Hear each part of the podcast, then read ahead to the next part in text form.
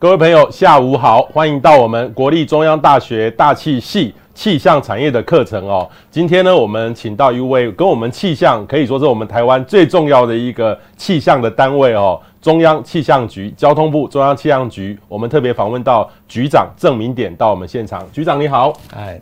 主持人好，大家好。好，其实现场呢，包含我们有在中央大学大气系的呃同学跟我们现场连线哦，还有很多老师。那我们也直播出去，让更多的朋友可以了解说，呃，现在这个我们的气象事业或气象产业里面包含什么。我首先想要问一下局长哦，其实以如果气象事业来看的话。气象局是扮演龙头最重要的角色哦，要观测、要预测，还要负担所有的事务，都要都要负责一下。然后，呃，这个我们一直听到哈，这个气象局很像要从这个交通部，很像要移到这个环资部的样子哦。我们听了很多的声音，很像报纸都这样写。现在这个气象局是马上明年就要移移走了吗？移到等于是说从另一个交通部移到环资部吗？真的是这样吗？嗯，这个大灾问啊，大灾问哦。那这个也是我们气象局的同仁大家很关心的一个议题啊。那我们政府组织改造也谈了很久很久。那我们气象局大概一开始就被规划在环境资源部里面。那中间的确有一些不同的声音啊，来来去去。啊，有人是说气象局是比较科技化，那有些国家。气象作业单位是放在科技部啊，所以有一些声音认为说，哎，是不是应该往科技部去？那我们过去的呃一直都在交通部，在交通部运作也不错啊，所以也有人认为说，哎，留在交通部就好，也不需要改变这样业务。也我反正气象局就是我们讲说资讯的上游，那底下你怎么服务，你在哪个单位角色都类似啦，啊，所以不太需要。那会规划在环境资源部，其实我跟当初规划了几位呃先进啊，也有稍微了解他们的理念的。他们是认为就是说，一个是资源的有效管理，另外一个就是防灾哈。那防灾他们认为就是整合比较重要的几个单位哈，譬如说我们天气预报下去掉下来变成水。水可能就是水利水位管，那在山上可能是水保局，啊，所以有意思说，哎，这三个单位是不是应该有更好的联系哈，把它放在一起。大概我听到的一些论点是这样啊。然后我们啊，整个啊环境资源其实最重要的是一个我们环境资源的资料库。那整个环境资源资料库在盘点各个单位之后。其实我们气象局算是基础最大，因为我们现在气象的资料库那个数量，还有我们的设备上面都比其他单位要，我们讲说，呃，那个能能量能量比其他单位都要强，都要高啊，所以呃，他们就认为，哎，将来一个环境资源资料库是不是就顺理成章由气象局来承接？啊，其实这些论点你仔细去分析。啊，都有道理，但是都没有说一定，呃，气象局应该放在哪个单位了啊？那我们其实事务单位放在哪个单位，我们大概都是一样的认真负责，不会说在不同的单位，然后就就不一样的考虑。OK，好。但是这边我再补充一下了哈，就是我们最近的确跟环保署有很密切的呃，算是协调协调讨论。那有一个结论，双方都能接受了。就是未来，呃，空气品质监测跟预报，啊，可能就移到气象局来。哦，那这边我们是已经有在做准备了。OK，啊，那因为这部分你监测，我们在做大气监测，顺便监测空气的品质。那预报，我们本来空气预报就是架在我们那个大气的这种流场上面。嗯哼，啊，所以的确在技术面上。呃，是还是有些瓶技术瓶颈，但是是可以克服的啊。我们的确是可以做得到啊。所以目前我们大概就谈到这个阶段。OK，好，所以至少环保署的合作。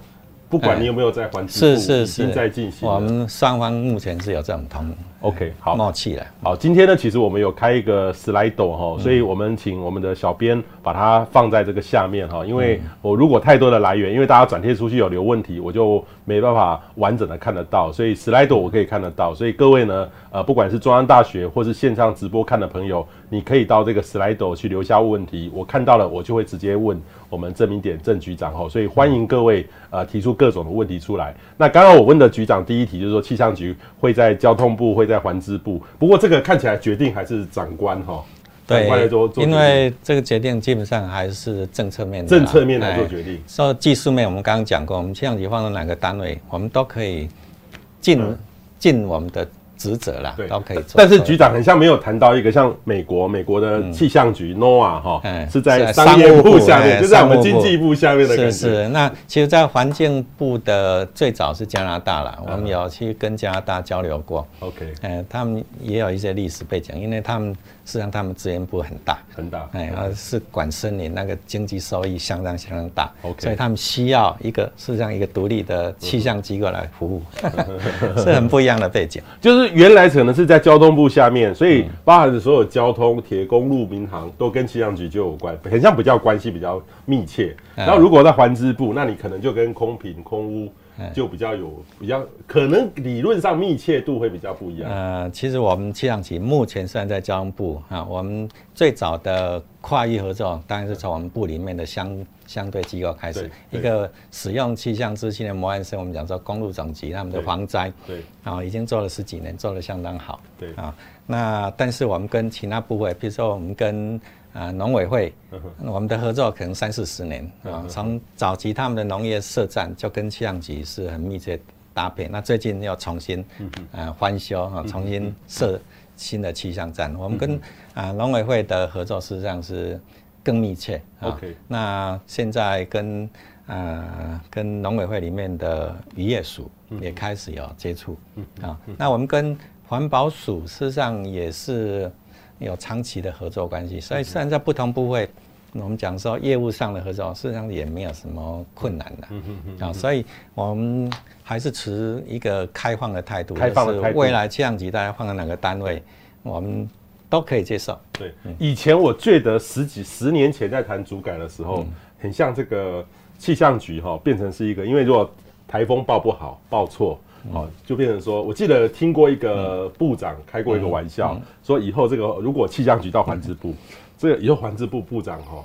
就是台风一个台风 报不好 就要下台，所以等于是说这个环支部哦，气象局很像变成烫手山芋的感觉，没有那个以前有过那段时间哈。因为过去曾经有个例子哈，就是一个局长因为天气预报啊、台风预报出了一点问题，然后被迫下台，有这个先例在。以前有过，曾经有过了，但是哈，我们现在要推的一个概念就是我们。天气预报的依据其实是科学了。那既然是依据科学，我们看的是程序。好，那科学到什么程度？你预报结果，你如果程序没有错，那个结果是科学的结果，就不是人应该负责了。我们讲说，如果说天气预报是神通，你预报不好是你不够努力，修炼不足，你该打。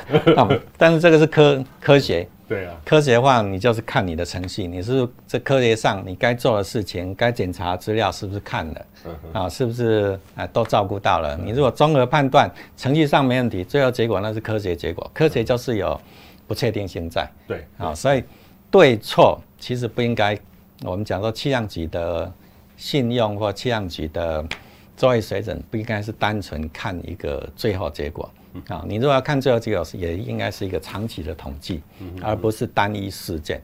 那我觉得这种观念应该要慢慢讲。慢慢的，因为以前哈天气报技术实在是太低了啦，所以好像说有些人就是报的比较好，有些人就报的比较不好，所以感觉有点像是跟人有关 啊。所以报对报错变成是人的责任在。但是我们现在哈，如果把一些我们讲说客观的一些指引拿掉的话，那其实你再再怎么厉害一百，都比不上那种科学上、科学上知道怎么使用的人啊，绝对比不上。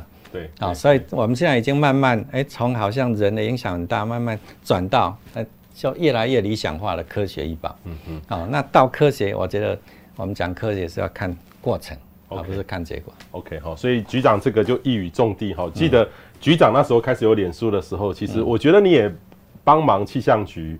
创造了一个可以去沟通，因为很多人就会，呃，看气象人就算看成是算命的感觉一样。哎，其实报不准要砸砸你的。我们那个脸书写上语我都几乎都没有删文了，所以过去季度其实都可以找出来哈。我常常是谈，哎，预报出问题的情况下，去分析为什么？因为我们要一个科学科学的理解。你报对也有科学的理解的对啊，报错也有科学理解的为什么会这样错？那是不是可以改进？啊，有一些是可以改的，有些的确是不行啊，因为我们知道科学的特性。嗯哼，好，十年前。一个，我记得有一位部长跟我说，他不要气象局过来，因为他就很辛苦。但是现在气象局呢，似乎是大家都可以接受，哦，已经改变了这个观念哈。好，局长，我们这边哈还是希望你介绍一下气象局的组织架构有多少人？那最主要有有哪些部门？OK，我们气象局编制啊，我们讲说正式编制的员工啊，包括我们讲说业聘人员啊，就是你的人事会是政府的。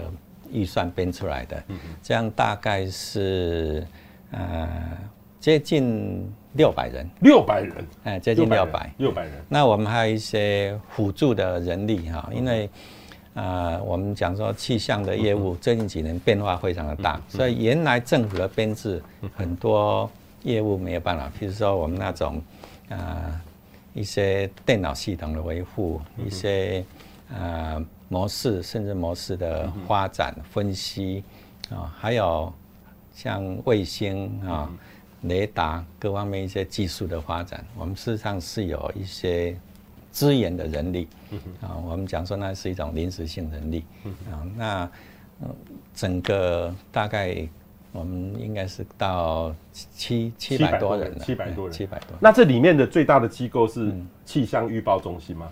呃，我们比较大的单位哈，预报中心、地震中心还有资讯这三个单位最大。OK，嗯，就是气象预报，每天都要做很多的事情，二十四小时没有没有办法。是因为预报它太重要了啊，而且它本身必须要有某种程度的独立性啊。当然，它的很多资讯是我们等气象局全部支援，它是一个窗口嘛。所有其他业务其实就是支援最后的预报。啊，但是它本身要某种程度的独立运作的能力，因为它实在太重要，不能够打烊，不能够暂停啊啊，所以它的人力相对就高一点。地震中心也类似，地震中心还一百，也有一两百个人。呃，可能没那么多啦，他们正式编制实际上不到五十个人，这么少啊？哎，是是，但是它也是一样很重要，所以我们必须要支援的人力。OK，好，那有的是系统，有的是有的是。作业上都需要一些资源啊，所以这两个，那另外一个就是我们气象非常依赖大电脑或者资讯，对，超级电脑，所以我们资讯中心也。嗯，应该是在政府机构里面最庞大的，最庞大的电脑资源也可以，可能是最厉害的。呃，我们有个国家高速，国家高速中心，国家网络中心。OK，好，这是这三个大的东西。那但是其他还有一个，我记得还有卫星中心嘛，海象中心嘛，是是海象中心，卫星海象检校，检校就是说我们有时候有一些仪器标准可以送到你们的一个校验，说合不合格。哎，我们的观测很重要，就是要。仪器要正确。啊，那我们不能够所有机器都交给别人去，所以因为主要的气象观测仪器还是气象局在在自己在维护，所以自己一个检校中心掌握自己主动权。啊，所以检校中心也是非常重要。OK，我记得局长你也在过科技中心，对不对？是科技中心事实上是属于气象局的局本部。局本部，我们讲说啊，局本部有五个一级，我们讲技术面的而已啊，那个行政资源不算。有五个一级单位，一组、二组、三组、四组，啊，再加上一个科技中心。一个科技中心。那我们刚刚讲预报地震啊，那个海象这些东西，这些中心，我们叫做一级，呃，我们叫做一级测站。一级测站。因为当初，当初听说有一些背景啊，但就是我们讲一级单位。一级单位。啊，就是局属一级单位。那这个基本部里面。呃，的一级当然是一二三四五啊，一二三四组加上科技五个，五个。那外面是七个，七个啊，包括南极中心，我们把它算进去。OK，啊，所以是十二个一级单位。十二个，所以你要是开主管会议，这十二个都会来。哎，是，就是十二个主管机关。我们讲外面那个单位，我们叫机构，机构啊，就是气象局的附属气象机构。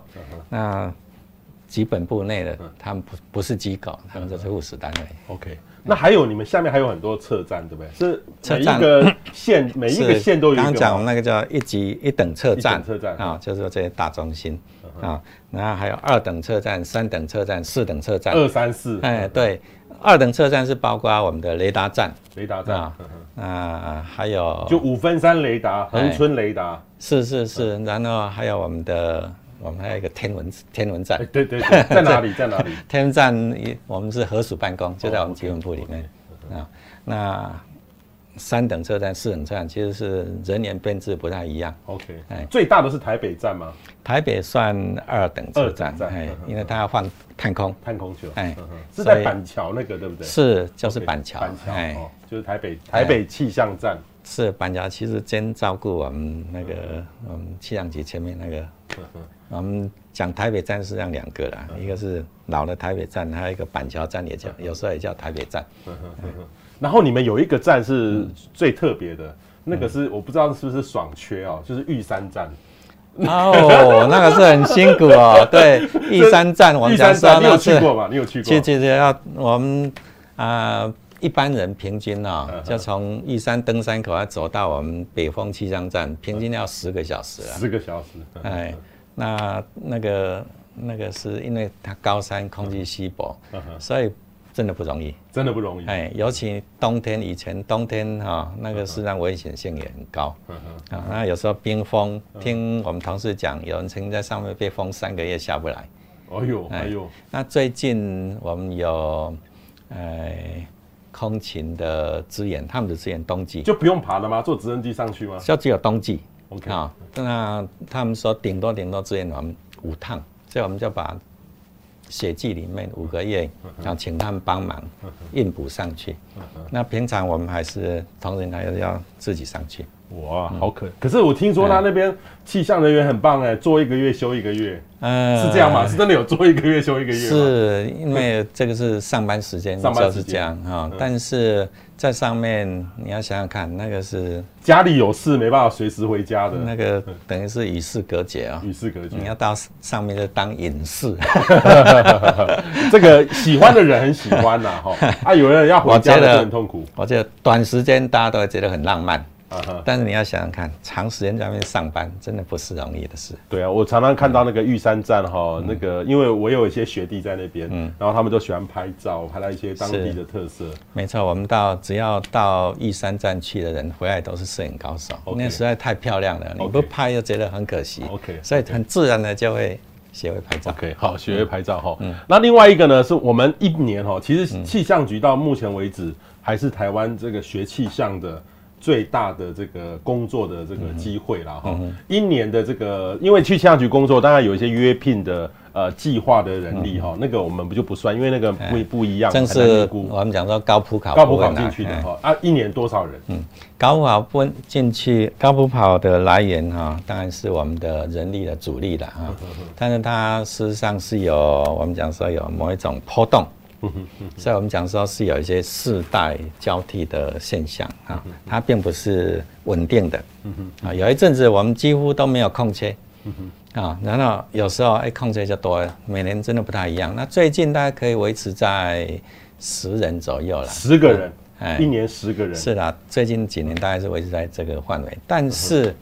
我们现在看到就是说，我们刚刚讲有高有低嘛，所以这些高低高低，如果高了这一这个位置，这些年龄层的人，哎，到了退休年纪，嗯，需求就高起来，嗯好，那所以我们大概也可以从现在的呃人力结构的年龄分布，也可以预期，哎，未来是不是有高峰？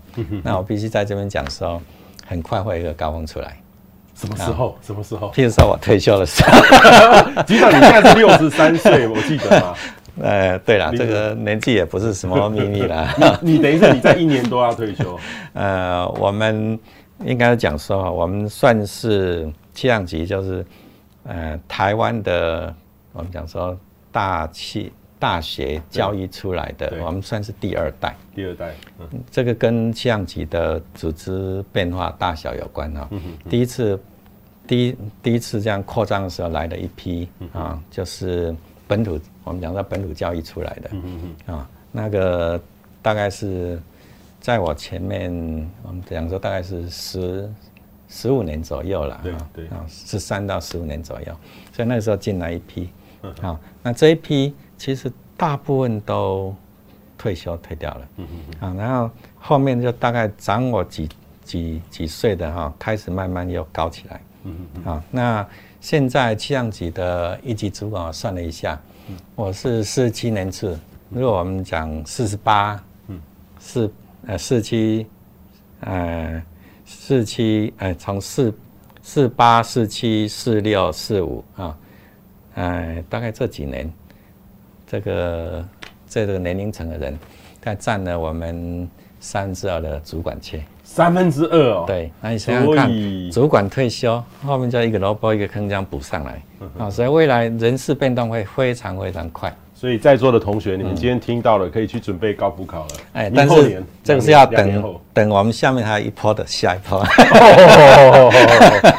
所以需要再熬熬熬一阵子，但是会很快，会很快。哎，对对，最近进来的人升迁会很快。OK OK，可是要当得到局长，也要到六十几岁哦。哎，这几年我觉得这个真的不一定。嗯哼，好，因为我们讲说这个。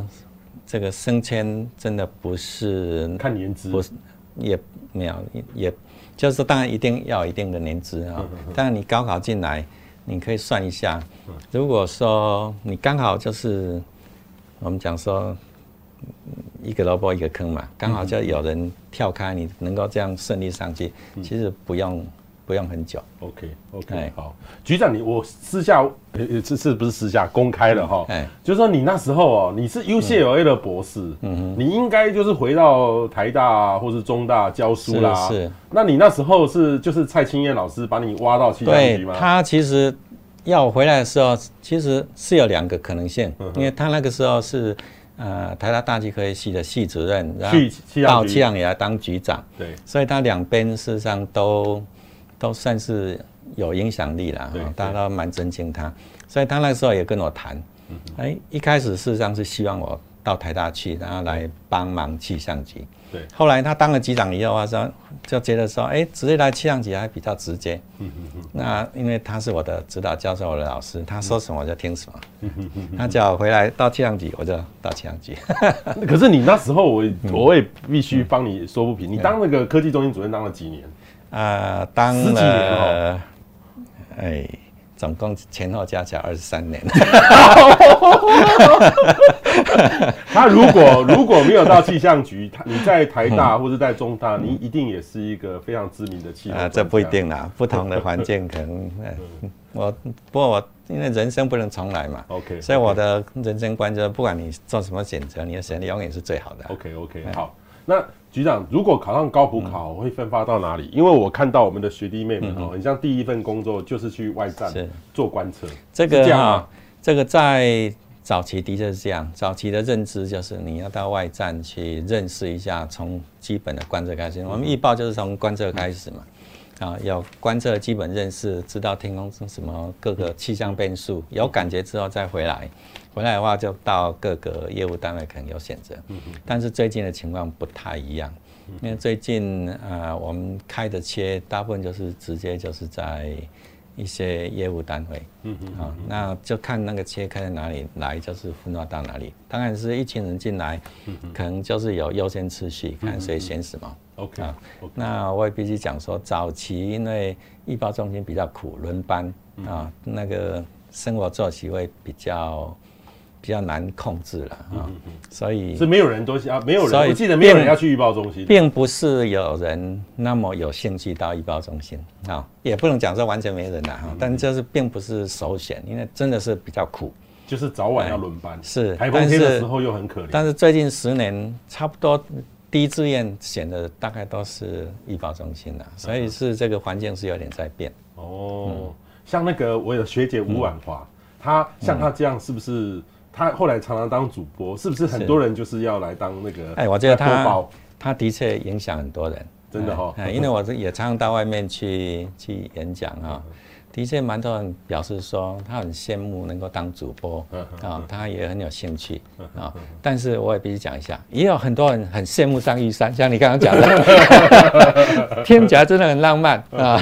所以的确有很多人跟我表达说，哎，怎么上玉山站呢？啊，其实我们玉山站只有少数几个缺，要上去也真不容易。三个缺子，三个位置，呃，四个吧，因为他是。就是加主任，OK，哎，一加三呐，一加三，因为它是四等车站，哦，所以这人是编制最少。他那因为但那边环境特殊，所以配了两个工友。嗯嗯嗯，我不知道局长有没有去过，你们还有一个站叫彭佳屿。啊，彭佳屿我最近去了三次哦哦，那个也是风景优美，但是就是一个岛。对，可是如果坐船去，一到冬天的时候，那个浪哦，五转六转七，是是，那个哦，我我我去过一次，我跟着他那个靠岸，那个是简易码头，有浪的话，这个船是上上下下，对对对，哦，你要掌握时间就要跳过去，那个的确是很刺激哦。我有一次去，是稍微风浪稍微大一点，不算特别大啊，但是已经可以感觉到，哎，那个船就是这样上下，你要。别这样跳出去。嗯，那个我记得我的学弟在那边，他就跟我说：“学长，你来的时候你会不会吐？因为那个要坐差不多一两个小时，两三个小时，一个多小时，一个多小时，一个多小时。然后那个浪有时候看起来好恐怖，就跟电影演的一样。然后他那个一般人都会吐，我没有吐啦。”我们同事很体谅我了，他们排我去的时间都是比较风平浪静，相对来讲没有遇到那种大风大浪，但是的确，对，我记得我去的时候是十月，哦，那时候开始东北风开始。我们有时候像前一阵子有点改建工程，我们要抢时间哦，就必须在大浪的时候去验收了，去做什么？那我们的组长就因为跳船把脚给摔摔摔坏了，哇哇！所以真的是有风险，很风险哦，那也蛮辛苦的。所以我们每天每天看到。这个气象预报其实都要感谢很多人观测出来的这个资料，不是只看预报中心呐，哈，不是预报主播。我刚刚讲说，预报中心算是一个主要的窗口，对啊，那背后是很大的。资源，哎，资源团队在。OK OK，好。嗯，另外一个呢，就是一般的气象预报，我觉得这个这个流程大家上网看就可以了哈。不过一般的这个气象预报每天运作，现在很多人都来源都是来自于脸书或各式的资源，不见得是来自于气象局。了解。那我想要问的是这样，就大这个作业流程大家都应该都很清楚。现在就是说气象局面对这个一般的预报或是剧烈天气预报的，对于大众的服务大概是什么样子？呀，我们这个。预报哈，我们现在是刚讲过，我们认为天气预报的基础是科学，所以尽量要走客观化。嗯哼，啊，所以我们很多事情就是都靠电脑啊，因为客观你就可以是用程式来处理。嗯哼，那给你一个，呃，我们讲说指引。嗯哼，啊，那我们现在预报员要做就是凭着他的经验哈，或者说，哎，统计也会告诉你说，哎，最近。什么样的组合的这种客观预报表现最好？你有很多客观的参考数据啊，所以你是你的经验是来判断什么样的客观预报最有效、最可靠，然后把它变成是官方的预报，而不是真的到脑筋里面去想你哦，这个以前看过什么什么啊，就是那种纯经验的啊，那个事实上是一般人还是要判断。但是这个判断跟过去的判断的性质不是，不是不太一样啊。这个就是我们一直在走客观化啊。那有时候很多，因为现在预报资讯实在太多，你不客观化，大概也很难完全吸收了啊啊。所以这是现在跟以前不一样。那我必须要提一下哈，我们以前做植物天气预报，就每六个小时做一报，那个是有。标准作业程序，你就是按照这个时间来做完了，就准备下一个六个小时，啊，做完了再准备下一个六个小时，是有一个我们讲 cycle，啊，一个循环作业循环就这样下去。中间如果发现预报有什么事情，嗯放在一边，你就是按照循环要更正，下一次去更正。嗯嗯嗯啊，所以以前可能大家有印象，哎。网页上的资讯明明错了，为什么不改？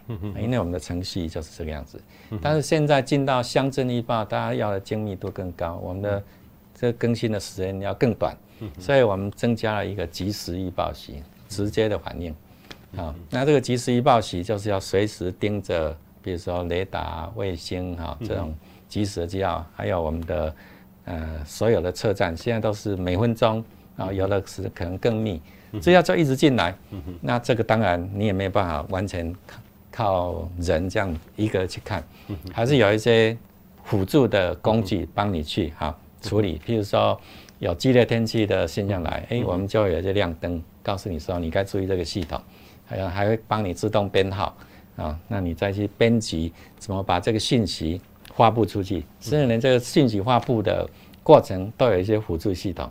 让你能够很快速的处理，啊，所以现在这种资讯的更新就快很多，而且是不是我们讲说早期是按照时间来启动，啊，每六个小时启动一次作业，现在是按照天气事件来启动，啊，有激烈天气系统出来，哎，你就是要启动你的预报程序，把这资讯发布出去，啊，那这个现在是两个并行。两个并行，这跟以前是很不一样。以前就是说，是事情发生了严重了，还是按照对，还是要六个小时，六个小时去处理。对对对，所以这个现在就更及时，更符合这个大家对于这种极端事件的这个需求了哈。好，那个我这边问这个局长的问题哦，就是我我很想问的，因为礼拜一的时候我去参加这个行政院的那个数位国家的委会议啦，我是委员啦哈。是是。然后还有啊，结果苏苏院长看到我就看到说，嗯，我是。那个今年哈南部啊这边就就严重了呀哈，你有没有办法像孔明借东风一样哈，就就是叫我们气象人再想一想有没有办法可以帮助南湾南台湾的农民呐哈，然后大家讲一讲，我说啊这个就我我意思是说这个其实已经就是进入枯水期的菠萝啊，我说我反而说 你去你去好好的去拜拜，让大家安定人心，大家一起省水。我只我说只能这样做了。他说这个他会做，但是他说这个他说他他不相信那个很，他等于是说他不是说那么 T K 说要拜拜啦，他是一个科学观的人啦，所以他是问我们说我们还有没有别的气象方法？那他也同样说他他也问了你的这这件事情。我想孔明借东风哈。或者说，我们讲赤壁之战哈，因为这东可能是《三国演义》的故事哈。那真正正史上面的确是有赤壁之战。对，那赤壁之战是北方人到南方去打仗。嗯。啊，南方的人当然知道他们当地的气候，我们讲说一些特征的天气啊，所以我们看了蛮多啊，就是对这种。古古代的这种天气事件啊，尤尤其比较大的历史事件跟天气有关的，是有蛮多人做研究。那现在比较普遍的认知就是，在南方的人的确在冬季很容易接触到这种我们讲说这种风向改变，或者说气比较气象名称叫做气旋的生成，那叫西南涡产生的位置啊，就是气旋会在很容易在那个地方发展。那它发展的过程，哎，就是水汽开始从南方的水汽线上来，所以会起雾。啊，起雾之后，然后锋面开始形成，开始绕。啊，那锋面过来的时候，哎，会开始风向改变，方向改变之后就下雨。啊，那我们知道这个呃赤壁之战的过程也是一样，前面事实上是不错的天气，所以北方人下来没什么特别的呃意呃意外哈。那但是。呃，在赤壁之战的之前，哎，先起雾，所以有草船借箭这个故事啊。但是我相信当时应该是有起雾啊。那起雾之后，就是代表哎，风向就要变了，在地人会知道。那北方来的人，因为是对南方不清楚，所以不会知道。啊，这就有一个资讯差异，所以这个也是一种知识的力量啊。那这一边要强调就是，不是它的结果，不是它的这个这个这个。这个我们这个故事，而是孔明这东西告诉我们，就是善用你的气候知识。嗯，那我们台湾也是一样，我们对于我们的气候，我们有很多过去的历史资料，我们知道它就是呃中南部就是有一个枯水期啊，所以事实上我们不能等到缺水的时候再来考虑这个问题。其实，在缺水之前，我们就要注意到这种知识。我们用蛛丝马迹啊，就像赤壁之战，东风还没有改之前，你就必须要有个预警在啊。所以啊，如果我们啊，其实水利单位人也是特别重视气候，他们也都知道啊。那我们大概就知道说，如果一年当中你的台风季没有台风的雨水进来，你后面就是有慢慢的枯水期在。这个气候上是非常稳定的，我们大概只有百分之十的机会在枯水期里面会有一些比较显著降水，那百分之十的几率实在是太低了啦啊，我们很难去预期啊，所以我们就要做诶你就是会有缺水的打算。那你有这种预期，你检查现有资源，你就有一些选择性。那越早处理，你的选择性就越多。那你可以看，我们水利池反应真的很快啊。以前的话，通常就是。都是看水库的水位，过年，而且过年之后才会处理啦。今年现在就在处理。你看我们水利，我们必须夸奖水利人，他真的反应非常快。啊，很早就开始在在处理这种事情。啊，这也就是他们实际上有应用到气候，他们的气候知识。啊，知道说，哎，枯水期要来了，你没有台风，你就是要准备抗旱的。啊，虽然说现在你真的去盘点，现在水库的水其实也还不少。啊，我们讲说那个正水库，虽然说。存量这么低，但是水库真的很大啊！我们要正常的供应，农业用水当然不够啊，但是省吃俭用，其实那个水还不少。嗯嗯，所以这个恐慌也不好啦。对恐慌，这个我也问过水利署长，嗯、他说恐慌的心态，反而大家会去抢，哎、嗯，一下子下得更快，那个恐慌心态也要避免。哎，那也有很多人说要什么北水南调，这个其实有时候还蛮难的。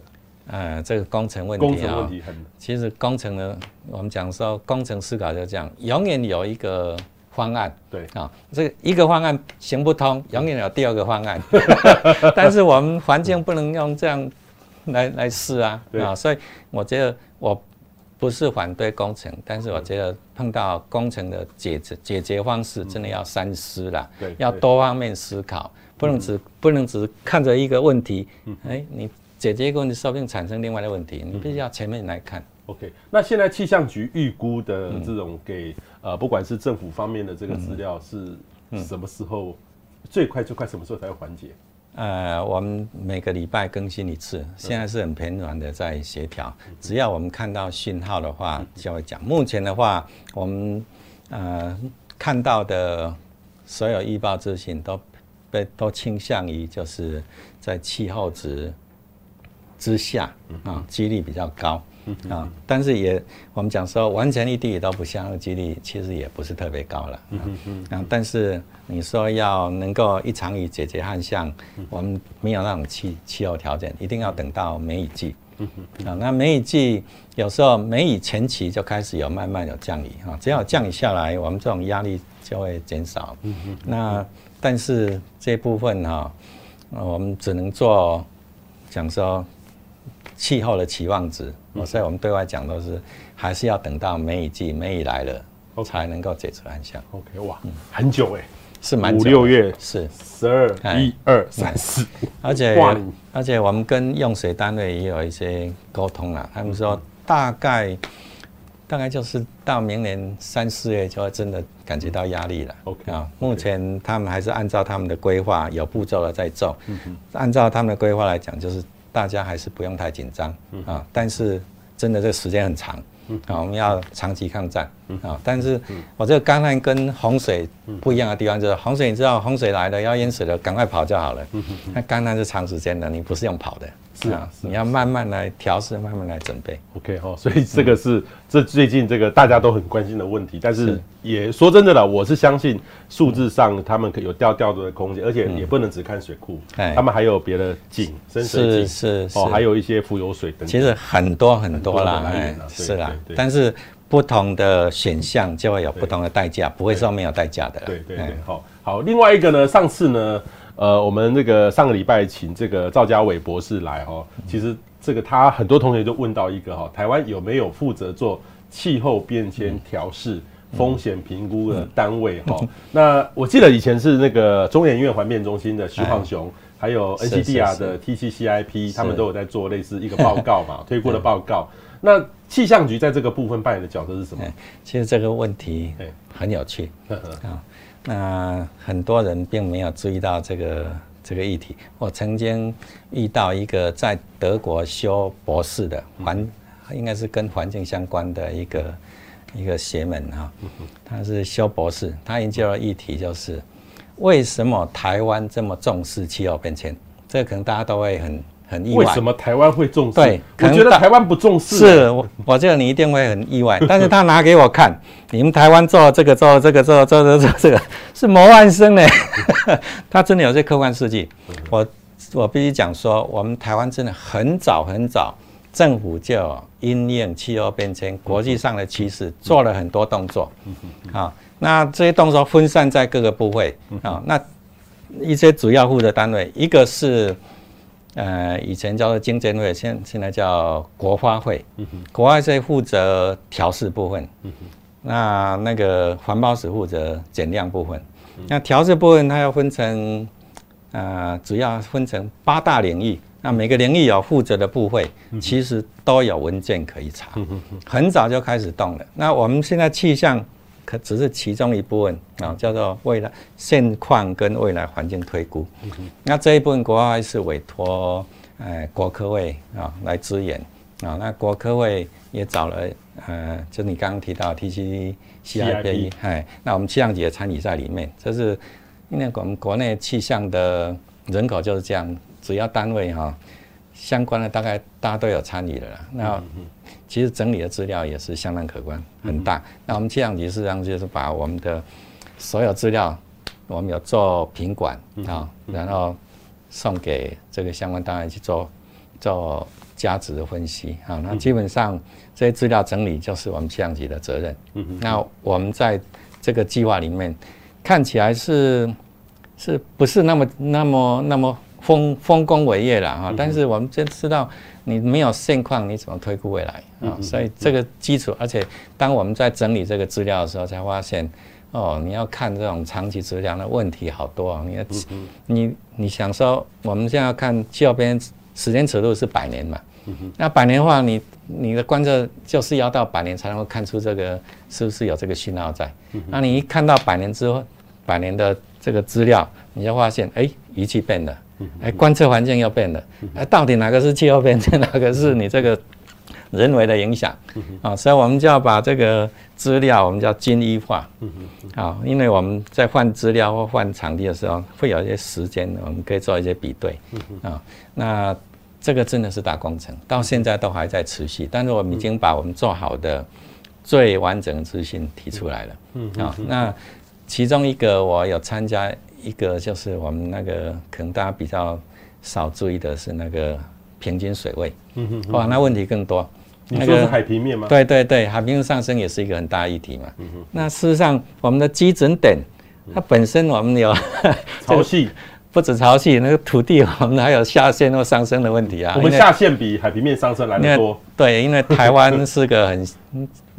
这一个是超，一个是超抽地下水了，那个是下陷。那有些地方事实上还有上升哦。嗯嗯。啊，然后你一些人工或者说你原来的基准点要变了，什么都不一样。哇，那真的是好复杂，是吧？但是我们经过其实可能十多年的努力哈，现在有一套。台湾的海平面的分析出来，啊，那个真的是工程好大。那以后气象局会在这个部分扮演更积极的角色吗？是我们跟环保署在谈啊，因为我们国家政策是希望把刚讲说国发会呃一个调试，一个是减量，未来希望把这两个业务全部放到环境资源部。啊，所以环境资源部的规划里面有气候变迁，原来是气候变迁，想说一个司，后来发现一个司可能很难推动。现在，啊，我们最后的讨论是说要成立一个气候变迁署。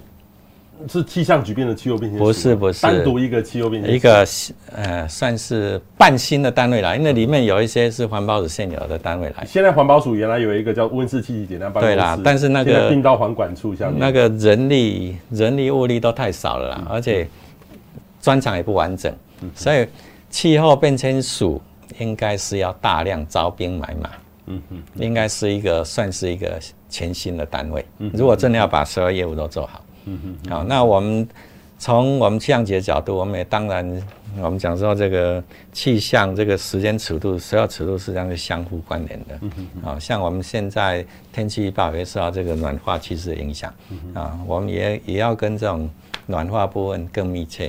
啊，那的确，我们现在在全球气候变迁这个这个尺度哈。时间尺度上面的人力很少，啊，所以我们也很期待说有一个气候变迁署的成立，但是我们希望是国家能够投入更多资源，人力物力要充分资源，让它能够发挥它的功能。OK 哦，各位有没有听到气候变迁署哦？我也听过这个名词，但是这个跟气象局不是另外，是另外一个新的，是一个独立的，但是跟气象局是最早也曾提说，是不是气象局下面一个组气候变迁啊一个组啊？但是我们觉得单独一个组也是很难，因为你如果说要要支援所有部分的评估，要要提出我们的国家政策或什么这方面，你单独一个组可能不够，真的是需要一个署。会不会到时候呃气象局主改很慢？到时候环资部成立有一个气候变迁署，嗯，气象局还是在交通部里面。呃，这个这个很难说，哎，我们刚刚讲过，这个业务当然就是尽力去做。OK，好，所以这个目前未来呢，我觉得可能会有一些变化哈。但是这边可以明确的讲的就是，我们啊行政院的确意识到气候变迁的重要性。哦，啊，所以是是事实上是。从行政院指示说，你的环境资源部要有一个气候变迁专责单位。专责单位是以前就是一个司啦，哈、嗯，啊，现在可能要做做做完。司可能是提供政策规划这样而已，你要执行业还是要一个业务单位去做。嗯嗯嗯嗯。OK，好。另外一个呢，就是气象局预报的长期目标。气象局有没有一个目标哦？因为以前的目标，大概我印象最深刻的是以前前十几年哦，从莫拉克之后。我们最常看到的气象局的目标就是说，我们的台风预测哈不会输给美国、日本，我们坐而忘一，就是说我们在看到那个目标，就是说。呃，很难去看出气象局的目标，因为我们是报台湾自己的天空嘛，是是是，对，我们的上，我们也不会去报日本的天气啊，就报台湾的。那台湾最关切的是台风。我们预报哈，大概就两个大方向是不会变的，一个往更精致的、更精细的啊、更精密的啊、小尺度的，另外就是说更长时效的啊。所以我们刚刚讲，我们也预期那个。环境变迁署的存在，因为两边所用的工具事实上是可以互通的，啊，但是我们气象局是从我们天气预报这个算是看家的基础啊开始，一个是往更高解析度、更密的预报啊。发展，另外一个就是往更长时效了。现在碰到干旱，大家都知道哦，这个年纪变化事实上是相当相当重要。那这一部分我们还在开发阶段。啊，我们讲说这种预报一定要先找到信号。那我们台湾这边这种长周期的信号真的是相对比较弱。好，那你看长周期，如果找不到这种长周期的信号，你看到就是天气的。呃，在长周期看起来就算是扰动，扰动就很难预报了。嗯嗯嗯。啊，局长，这个是你提供的阶段特征哈。有第一阶段经验，第二阶段 NWP，NWP 是指的是呃蔡清燕担任局长的时候是进步嘛？啊，现在是叫格点嘛？是这样分辨吗？哎，我觉得这个是一个大约是这样啊，但是实际上这是一个科技的进步的程序哈。OK OK。早期大概大概就是我们刚讲也稍微提到，早期可能是。人的经验很重要啊，但是那个人的经验再怎么厉害，你的预报能力也是很有限啊。所以，我们比方说早期气象预报真的是很怕出错。我们刚刚讲啊，如果我们很有信心说这是科学的预报，嗯嗯嗯，我们程序做对，啊，一切按照科科学来，可以到什么程度，你的预报能力到什么程度，你可以讲得通。但早期真的是。很大一部分靠个人经验，那真的个人努力是有关的。你报不好，真的是跟你的认不认真、努不努力有关啊。所以人的确是有责任在啊。但是我们现在在那个那个阶段，因为人有那个责任在，所以会怕会怕报错啊。所以在早期的时候，算是有点比较相对来讲，因为你没有那个预报能力，就会比较保守啊。所以我印象中很深刻。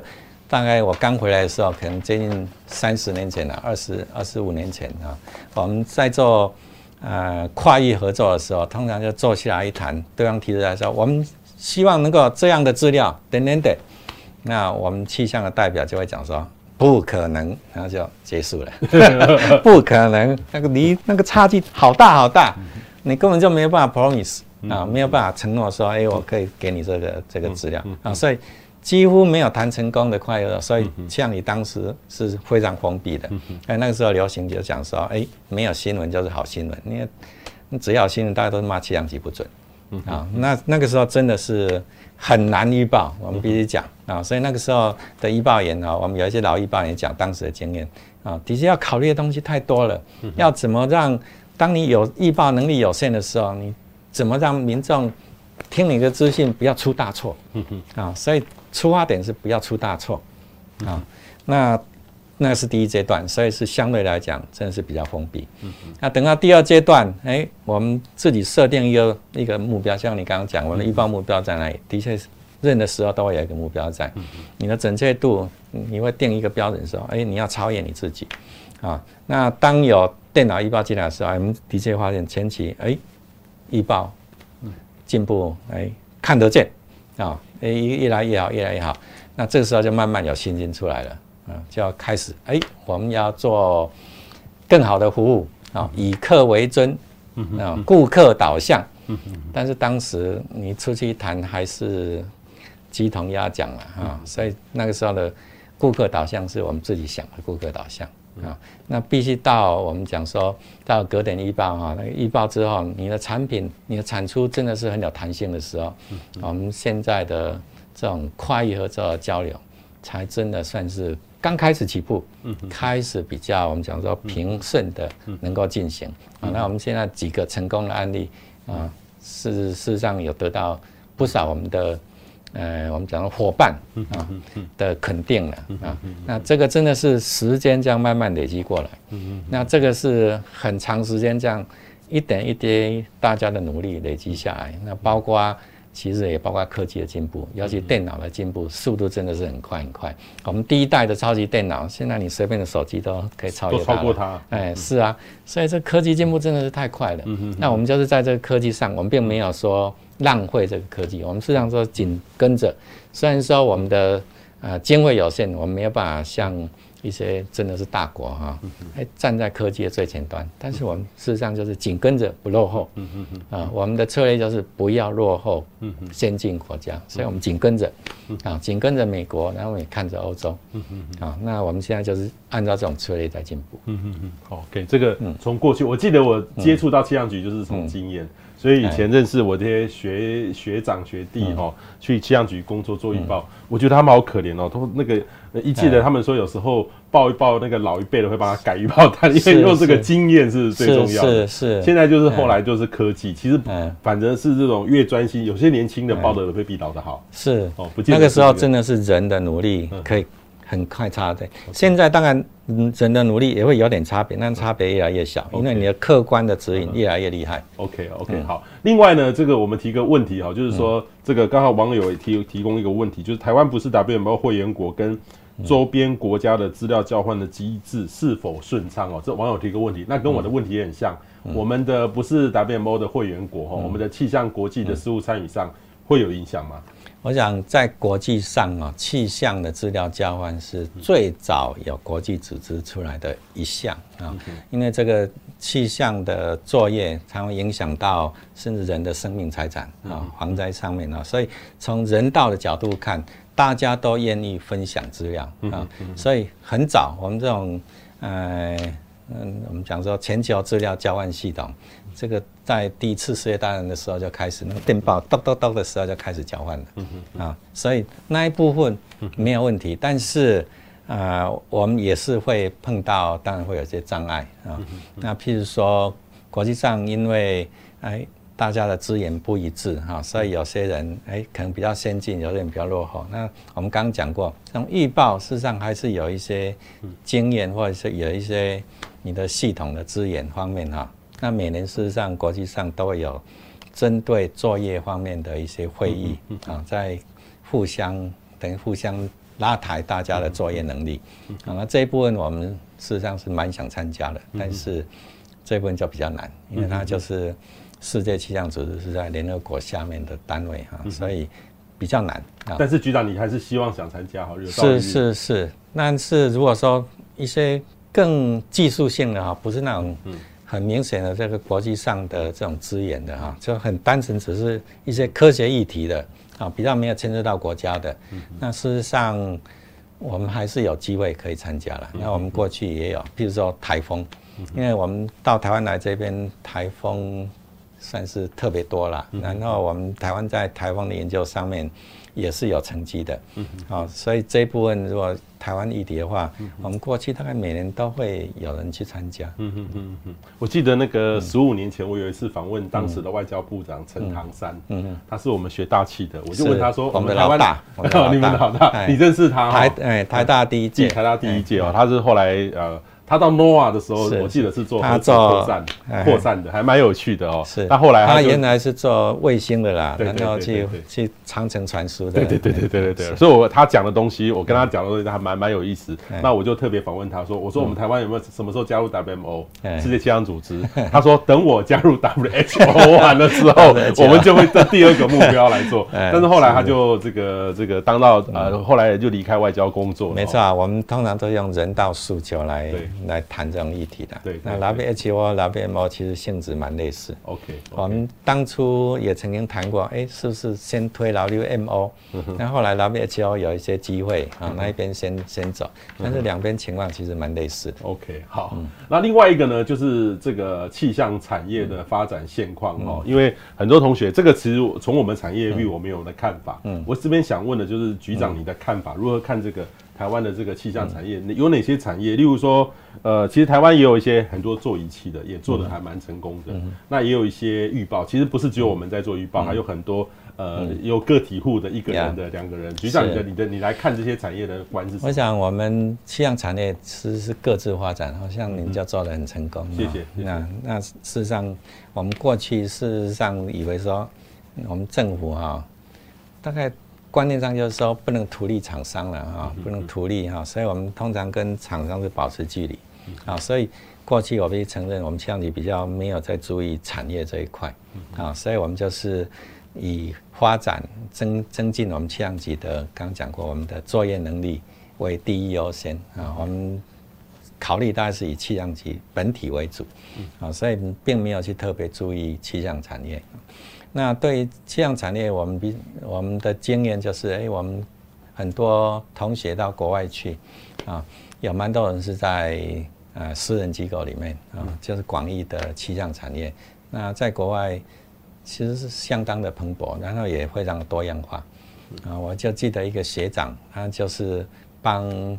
石油公司在预报他们那个烟囱的烟哈，什么时候会吹到陆地，什么时候往海面吹，啊，那个要精准到一个小时，因为你多烧一个小时，你的产量就多出来，啊，然后但是你不小心飘进去，你就被骂要被罚款，啊，所以那个那个金额还蛮大的哈，那这个是一个例子，就是很多这种机会，然后甚至研究的哈，像我们知道美国那个太空总理戈德啊。那他们的气象单位有很多外围的啊私人机构在帮他们做研究啊。那我们的学长最多实际上就是在那个族群里面是做研究的啊。那真正说到呃像您这种呃气象服务的哈，我认为其实还还是还算少数啊，大部分都还是在在研究界。Anyway，这个就是说我们这个产业很多样化，但是我们气象局在过去真的是以发展自己的业务为主要考虑。啊，那这也算是我们刚刚讲过，我们经过那三个阶段，到最近才稍微我们讲说行而行有余力，所以开始注意外面。啊。再加上我们的部长特别重视产业。啊，所以我们大概到最近几年才真的比较认真，而且是很真的是很真诚的来看气象产业这一块。啊。那我们也希望能够让台湾能够对。台湾的气象产业发展有一些贡献啊。那我们在我们的如果有真的组织改造再造哈，有新的组织的时候，未来的呃新的气象局，我们是有考虑要一个产业促进科啊，至少是一个科的单位啊，我们有这种考虑。哇，这个刚刚有一位网友就意思说，气象局会不会来推动这个产业科的这样子？就回应局长就先说了，是我们事实上内部讨论。已经稍微有点共识，就是说你要做的实在，你要把它合法化啊，就是任务，你的任务在那里，而不是说偷偷的支援一下。我们就是名正言顺、大大方方的啊，这个当成是我们的业务之一来推。嗯嗯，这个其实在像能源局也有，嗯，带动风力产业，哎，哦，风力产业，哎，或是说有一些单位都类似的这样。所以我们现在就切成几块哈，找一些相关人士在，现在还在盘点我们。如果这要这样做的话，我们的障碍在哪里？嗯嗯嗯。啊，从法规面、从技术面、从服务面各方面来来看，然后我们现在也正式加入了交通部的呃交通科技产业汇报里面，他们有一套的呃我们讲说追踪或是控管系统，嗯嗯啊，非常有有制度的。那我们就是算是有人靠过去，能够制度的有制度性的来推这件事。好，那个十月七号就是两个月前。气象局办的这个气象产业论坛，哦，那好大！我们气象界开会很久没有那么那么满满都是人，等一下我座位都全部坐满。是是，那个这个结论，局长，你那时候你那天的感觉？是那一天真的是呃盛况空前的哈，我们气象气象界应该是很久很久没有这么这么大家参与的一个场合啊，所以我们也听到很多声音。那我们在那之后，我们就成立一个推动小组，那个小组。明天应该是第二次工作会议啊，那会把一些进度再重新再整理。我们大概现在大概就是把一些关键议题大概稍微有点掌握了啦啊。那以后我们就会逐步来推动。那这部分我们的时程怎样，重点在哪里？我们实际上现在都必须要正式的文件报到交通部哦，哎，科技产业汇报去。嗯嗯嗯，好，所以那个都会追踪的。OK，都会追踪哈，等于是说会有更积极的作为哈。是是。好，这个我们这边现场呢，就来连线给中央大学呃严老师这边哦，严老师也到这个现场了哈。老师要不要就是跟大家跟局长打个招呼？哎，系主任好。呀，你好。啊，抱歉，因为早上环保署有个计划要报告期末报告，所以那个时间就 delay 的，那赶不回来，所以很抱歉。那就让你们先开始的，谢谢了。好，好，老师，那你有没有问题？对。呀，我们欢迎学生呃参与讨论。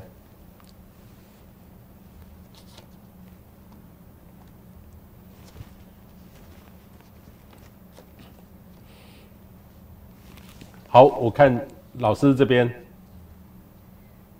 如果没有没有的话，稍微填空一下了哈。谈一个哈，就是我们过去预报哈，我们过去是预报最早是北中南东啊，分四块，然后变成县市，变成二十四块，那现在变成乡镇啊。那我们在做呃校验的时候，一开始哈，像乡镇预报是在我当预报中心主任的时候推出来。那我们那个校验所数据拿出来，哎，怎么退步了？啊，所以我要这边呢一个蛮有趣的一个简单的数学啦哈，就是这个排列组合啊。我们讲说天气就只有下雨不下雨，几率各半啊。那我们也没有半点预报能力啊，所以不管我们报雨或报或是报没有下雨啊，对的几率都是一半啊。那我们计数就是一半，那。你实际在地感觉就是，哎，一半下雨，一半不下雨。那你的预报也是一半对，一半不对，哈。这个你的预报能力就是一一半，用猜的啊。那这个感觉是一致的啊。那以前这个预报范围那么大，所以就一个论点是说，你这么大的范围，你一个一个代表站怎么能够代表这么大的范围？所以那个时候就一个讲法就是说，你既然范围这么大，你是不是用两个代表站？好，那么单站要怎么评分呢？啊，就是你如果报下雨不下雨，哎，两个站里面有一个站下雨，就算对了。啊，那这个时候我们来看一下数学，蛮有意思。两个站一样哦，都是一半一半降雨几率啊，然后你也没有半点预报能力，所以你也随都随便乱猜。你看一下，两个站有一个站下雨，就对，所以你对的几率事实上是七十五 percent。七十五 percent 啊，所以你校验出来就是说，哎，你的正确率是七十五 percent，但事实上你你的预报还是对，还是下雨不下雨是各半，嗯嗯啊，但是你对的几率，你如果每次都报下雨，嗯嗯啊，每次都报下雨，对，变成七十五 percent，嗯嗯。啊，所以你就很得意讲说，哇，我预报 你的降雨机是二呃一半一半，但是我的正确率是七十五 percent，厉害厉害，但是这个时候就是你自己。哎，很得意，哎，对，但是实际感受人他还是一半一半，对对啊，所以他会觉得有落差，对啊，你的一般能力还是一半一半，但是你的教练，哎，怎么怎么跟我的感觉不一样？老师，你作弊，或者说，哎，你这个是骗人的，但是。不懂统计的人又没办法跟你争辩，是啊，是啊，所以讲说，哎，明明就是预报很不准，为什么您自己讲那么准？所以就会更生气。这边我也讲，那天那个我我在脸书 po 了那个苏院长问我那句话哈啊，好多人哈问我说要怎么办？当然很多人说哦，南水北调，把水费调涨，然后淡化厂，然后等等一堆的意见，就有好几个人说洗车。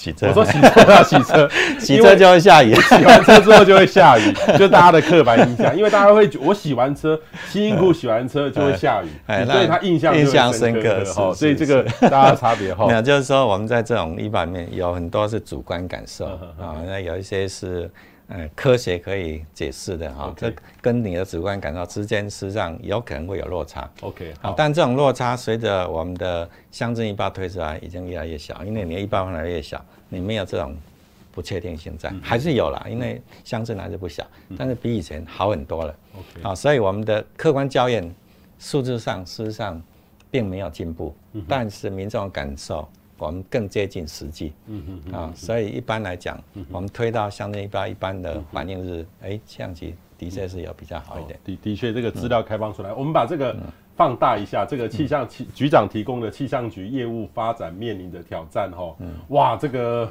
人才培育的挑战，组织发展的挑战，哈，哇，局局局长，你特别指出说，我们只有三个大学有气大气科学相关系所，师资有限，学生专长，同质性高，哇，你就直接点出这个问题了。那这个哈，不是我。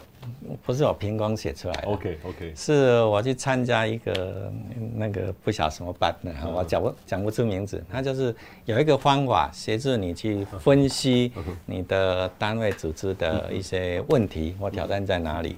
啊？那顺着他的逻辑去叮叮叮叮叮，就找出来这这几样。啊，是有有一些一些一些特别的方式去归纳出来的啊，所以这个也也算是一种。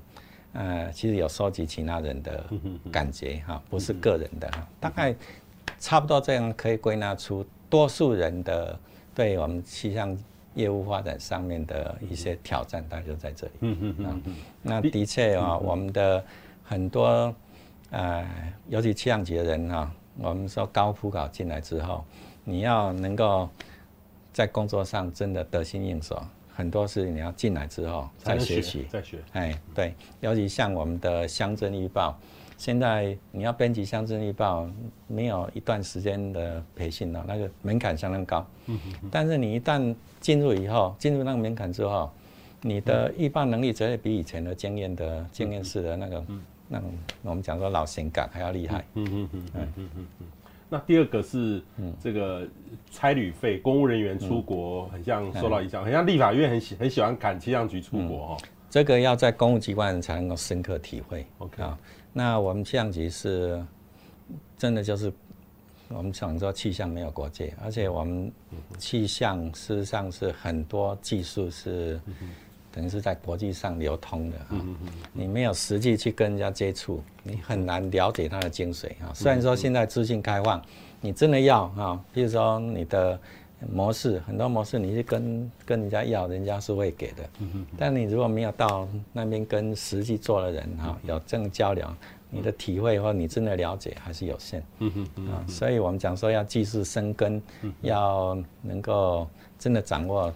技术的精髓啊，这种国际交流是绝对需要的啊。但是我们过去就一直觉得，这个出国这个经费限制，真的是对业务发展是个很大的一个打击了。我记得一个部会一年就只有几个名额呢。哦，我们那个少了可能，所以我们就必须用其他方式。但是我觉得这个应该是要，应该是要法定，因为我们的政府很多人员都想到出国就是去玩。早期可能有，或者一种福利，因为但是对我们这个技术单位哈，你如果没有做技术交流，真的是很难进步。嗯嗯嗯嗯。好，然后那个政府编制以行政为考虑，技术人员升迁、教授这意思是说，如果哈有人很喜欢预报，他到一定的年资，他就必须变成。我们必须讲说，我们气象局算是在政府架构里面最技术化的单位。纵使在这样技术化的单位，你的行政，你的编制上还是以行政为主。啊，像有些技术人员做得好，哎，你可能当了科长，很多行政业务的时间就把你抓住了。啊，我们有技术直接叫做技正，啊，升到可以升到检测技正，其实那已经蛮高了。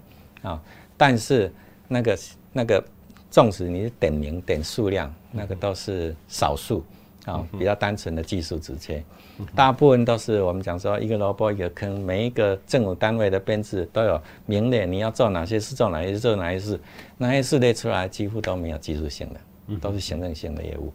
啊，那所以真正技术的人力相对来讲是比较没有保障的。所以假设有没有，例如说像我记得国外有一些，例如说他是首席预报长，他的位阶说不定他的薪水都会比气象局局长来的高。是，台湾还没有。所以我们在推，就希望能够有这种。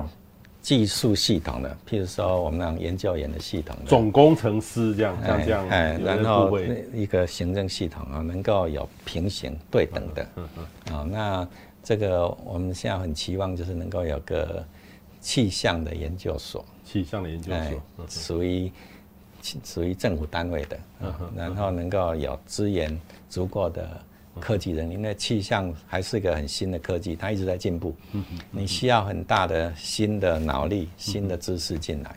啊，你靠这种传统编制的这种呃行政为主的的的编制特征的话，很难很难很难留住人才。嗯嗯嗯，的确是这个问题。所以所以有的部会他会，而奇怪一个署长。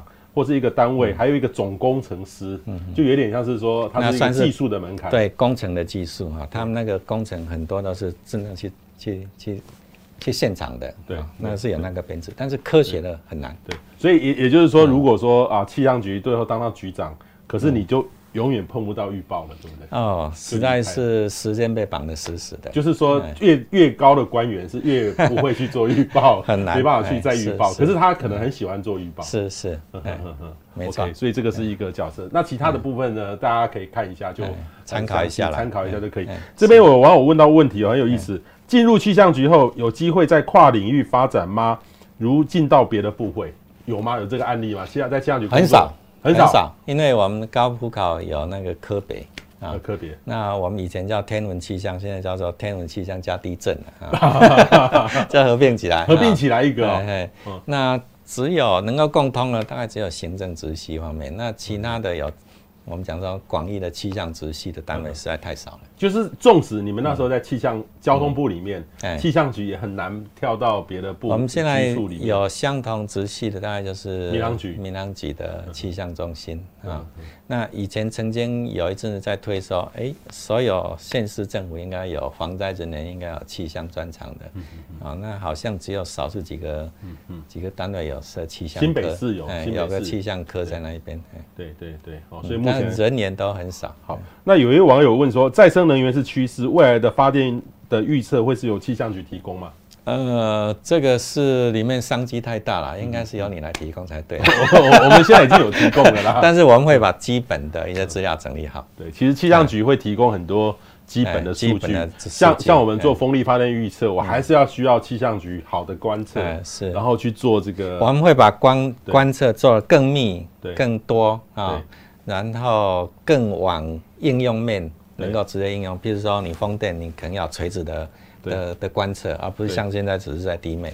对，好，我们会针对特殊需求去设计我们下一代的观测。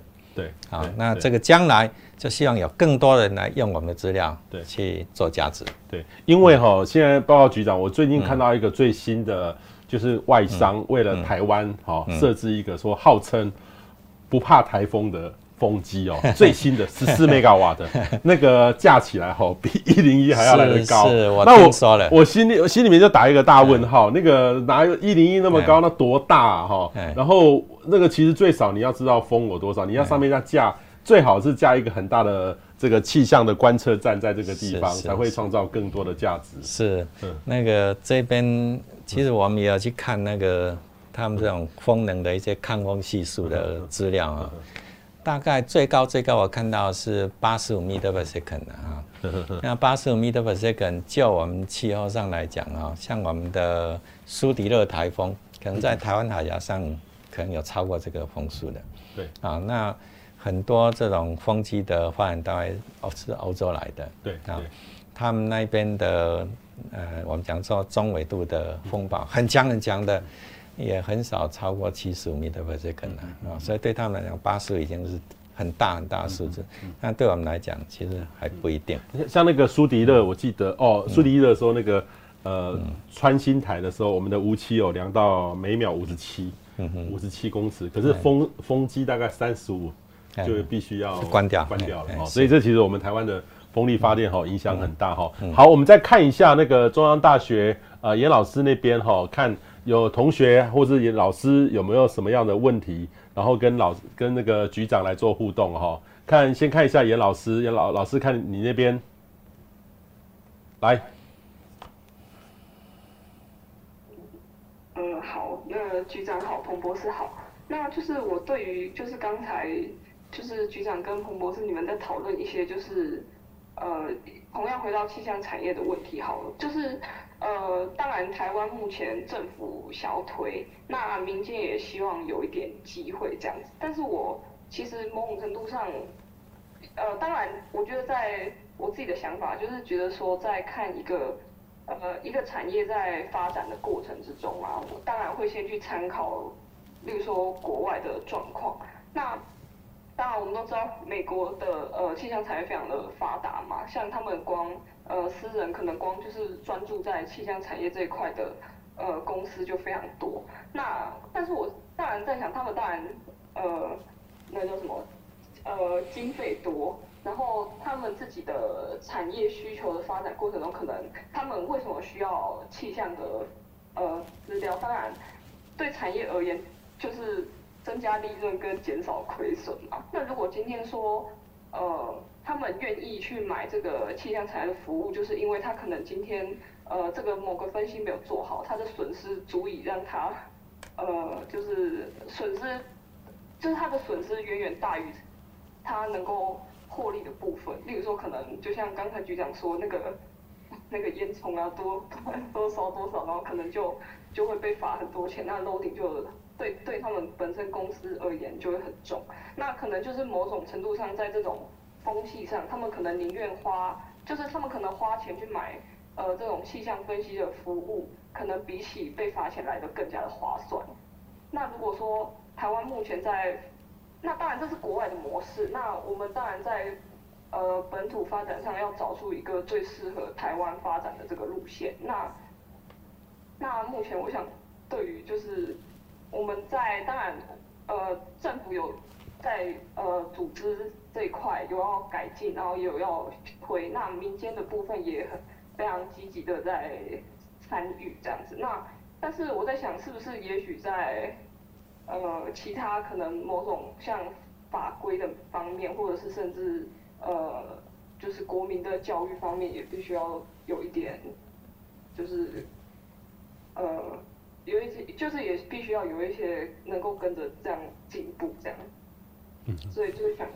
我大概是是，我大概听得出来您的意思了啊，的确啊，这个不是很单纯的，就是说我们想推，然后就钱投下去，自然产业就出来，没有那么单纯啊，也要知道市场在哪里啊，然后我们的服务是要以什么方式的方式提供哈，然后这个我们讲说产业链啊，从最上游，比如说我们气象局的观测，一直到到预报到应用哈，嗯到服务这样。整个产业链是不是能够完全，呃，顺利的结合起来？因为结合的好，你的成本就降低，你才有利润。那没有利润的话，我们讲这个产业就很难发展啊。那但是也不要太悲观了哈，因为我们也看了我们邻近的一些国家哈，像日本、韩国，其实他们的所谓的气象产业很大一部分的。资金还是来自于政府单位的啊，因为政府单位还是比较有那种避险的必要啊，因为政府不能够出大错啊。那这种你要避险，你就必须要投资啊，所以很多的，比如说我们在台湾，我们就看到防灾这一块，现在是有一些我们讲讲说是协力团队。那以后如果说我们的产业更成熟啊，其实这一块是产业可以去去提供的哈。像我们在在提供气象预报跟接收端之间哈，真的是需要一个转译的单位啊。我们的我们没有办法。我们的预报单不能够说，哎，十个十个十个配置哈，十页这样哈，资讯完整的呈现，没有人能够读得完的啊。那必须要中间就是要有人要把我们所有的预警的资讯转译成能够做成决策的啊一些呃，根据不同的考虑需求啊，造成可以做决策的一些资讯。那这一部分我们没有办法，其实没有办法一对一去处理。啊，我们是一个固定格式的提供啊，我们的预报呢就这个样这个样子。但是我们知道每个县市的条件真的是不一样，有的在乎风，有的在乎雨啊，那有的呃事实上是在乎特定时间而已啊，啊其他时间不是很在乎。那你就必须针对这些特殊的需求，哎，把我们的这种基本资讯再重新整理。啊，这一部分是有它的价值的哈。那这个就是政府必须要投资的哈。那另外就是民间公司也一样，一些大公司啊，你一些一些呃事前准备如果没有做好，你的损害可能会延续很长的时间，影响你的生产线啊。那这种东西的话，呃，很多部分其实这个市场也是要去开拓了啊，就是要让这些呃企业了解说它的损失事实上是可以减少的。啊，那这个真的是需要努力。对，这边我也可以跟局长还有同学分享一下，最近其实那个金管会一直在推 TCFD 啦，哈，企业的面对气候风险的这个风险到揭露，呃，所以很多的企业哈，真的在问我们说该怎么做，该怎么做，该怎么做。然后我们也成功的，呃，不是每个企业都有，所以说真的，因为每个企业对于这个风险意识的认知是不一样的，有的非常强，例如说他，哎，他说，哎，彭博士，我们就是很怕没有水。那他就要问更更符合他的在地的这个水的预测，所以他就会找我们做服务，或者说，哎，彭博士，我们这边有雷地雷击的这个风险，我需要更细针对我这个厂做服务，那这个就真的会，他们就真的付费跟民间做服务，所以我会觉得是说，从民间的角度来看的话，这种风险意识绝对不是老天从天而降降下一场雨给你哦，不不可能的，就是我们不断的去。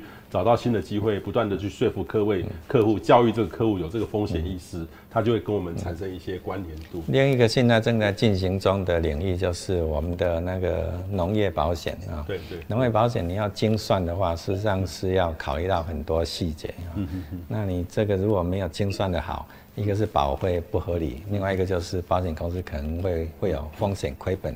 嗯嗯。啊，所以这个也是个很复杂的问题。嗯。那。这个产这个农业保险是政府既定政策啦，啊，因为政府不能够一有天灾就靠我们的预备金去处理啊，要让它呃产业化啊，那这个也是一块啊，还还是有，还是在刚刚萌芽的阶段的。OK，好，中大这边严老师那边还有吗？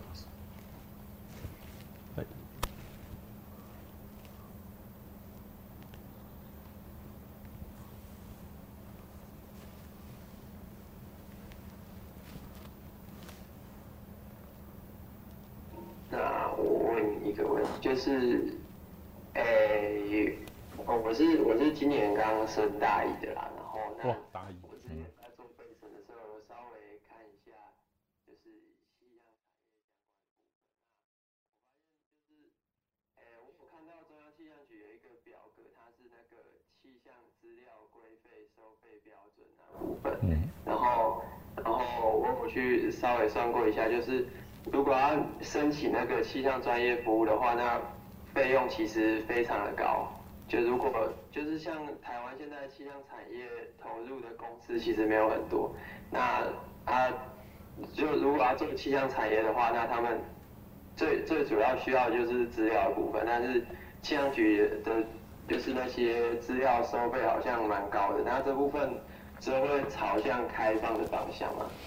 那其实我们我们一直都是走美国的路线的。美国的话是资料全部开放，那我们现在大概大部分资料都已经上我们的政府资料开放的网站上面去，那这个会越来越越完整，越来越多啊。那如果有特殊需求的话，我们现在也有一些专线服务。那这个收费的话，当初事实上是一种以价质量了，我们也不希望这个呃这部分造成我们业务上的负担啊。那这一部分，我觉得甚至连资料提供这一部分，都应该是由由一个民间公司来负责处理。我们就把所有资料投丢过去。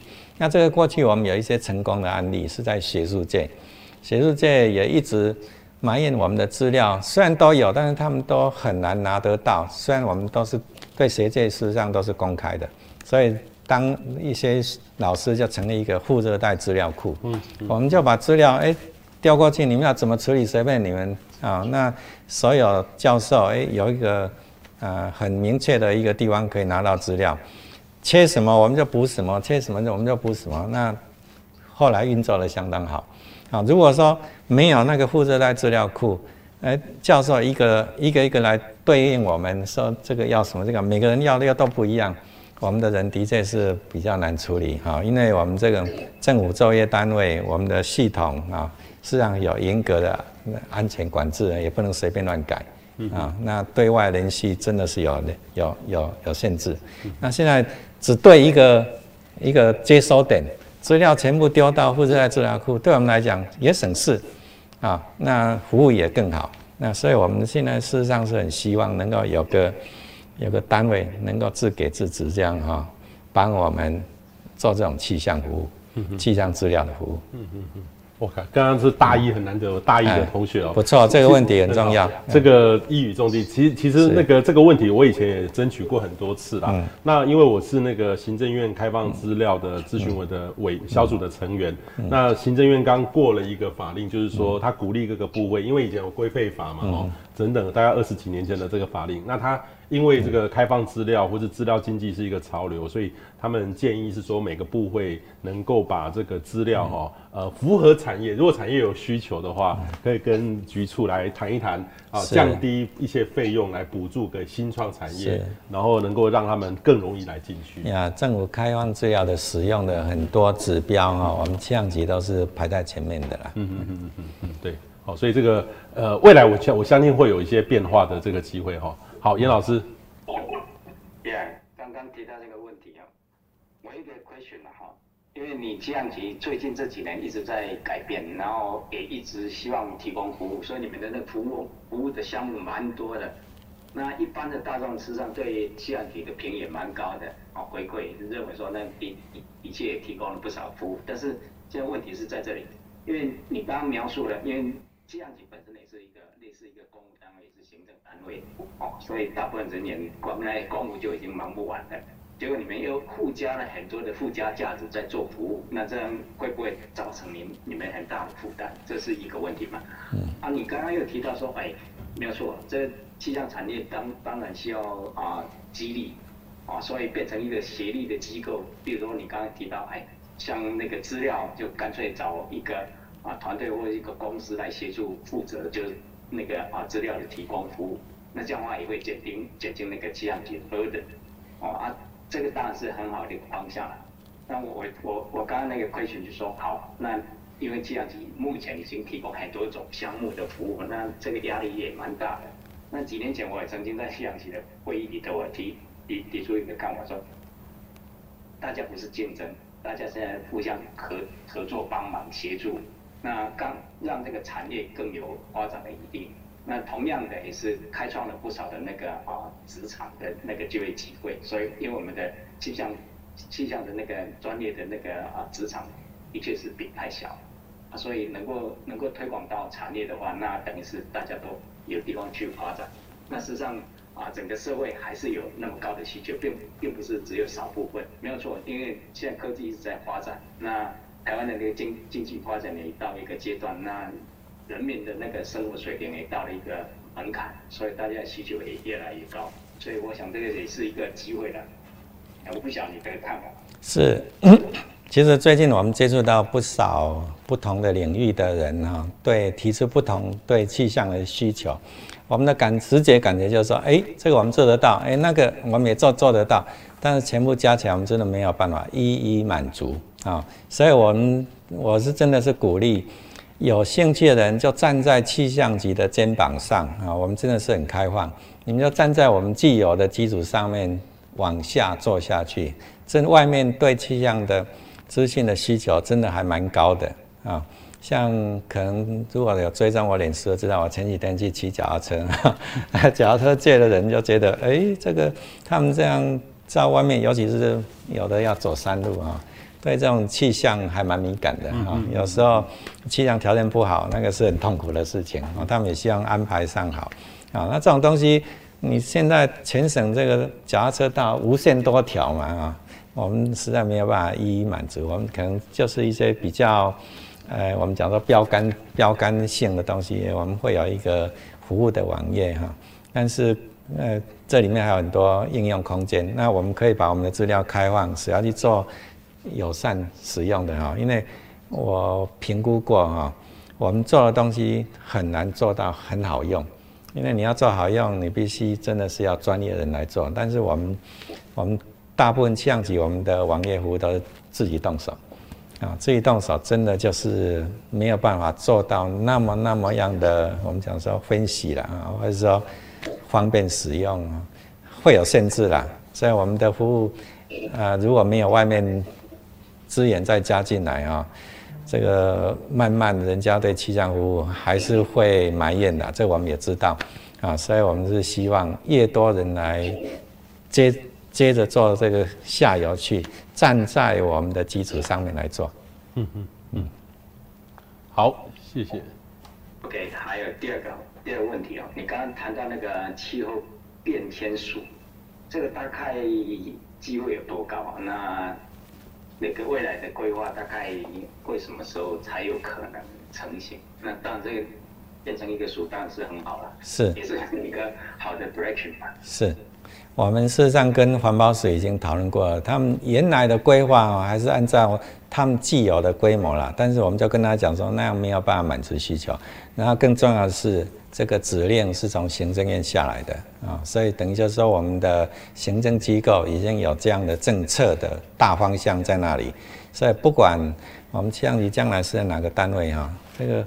这个气候变迁署应该是会在环境资源部啦，那个是环保署在规划的。而且刚刚讲过哈，我们政府已经政策上决定，气候变迁调适跟减量哈减减碳部分，全部将来都是到环境资源部去。啊，那个那个现在的国发会，他们会把这个业务转过去，那他们将来就是做呃政策的配合这样而已啊。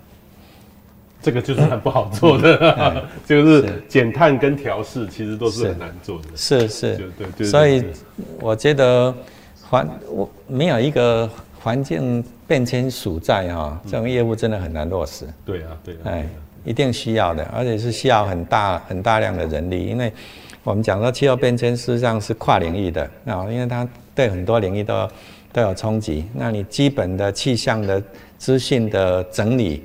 也是很很需要很多不同的专长哈，你各个时间尺度的人的专长都需要，你也需要电脑的人，你也需要呃模式的人，也需要呃这个资料分析的人，各方面都需要。嗯嗯嗯。OK。对，还有一个，你刚刚提到那个希望在气象局成立一个研究所，嗯，就类似那个 MRI 嘛，哈，日本那个 MRI。理想上是的，是的，理想上。当然有是最好了。是，呃，我们我个人对这方面是有期待，而且非常努力在在做啊。那希望这个当然是希望我们行政有高层的人能够听到，帮忙推一把。嗯嗯。哎，好，谢谢。那我不晓得还有，还是你们那边要继续发啊？我们这边差不多快要结束了。还，请问同学还有没有问题？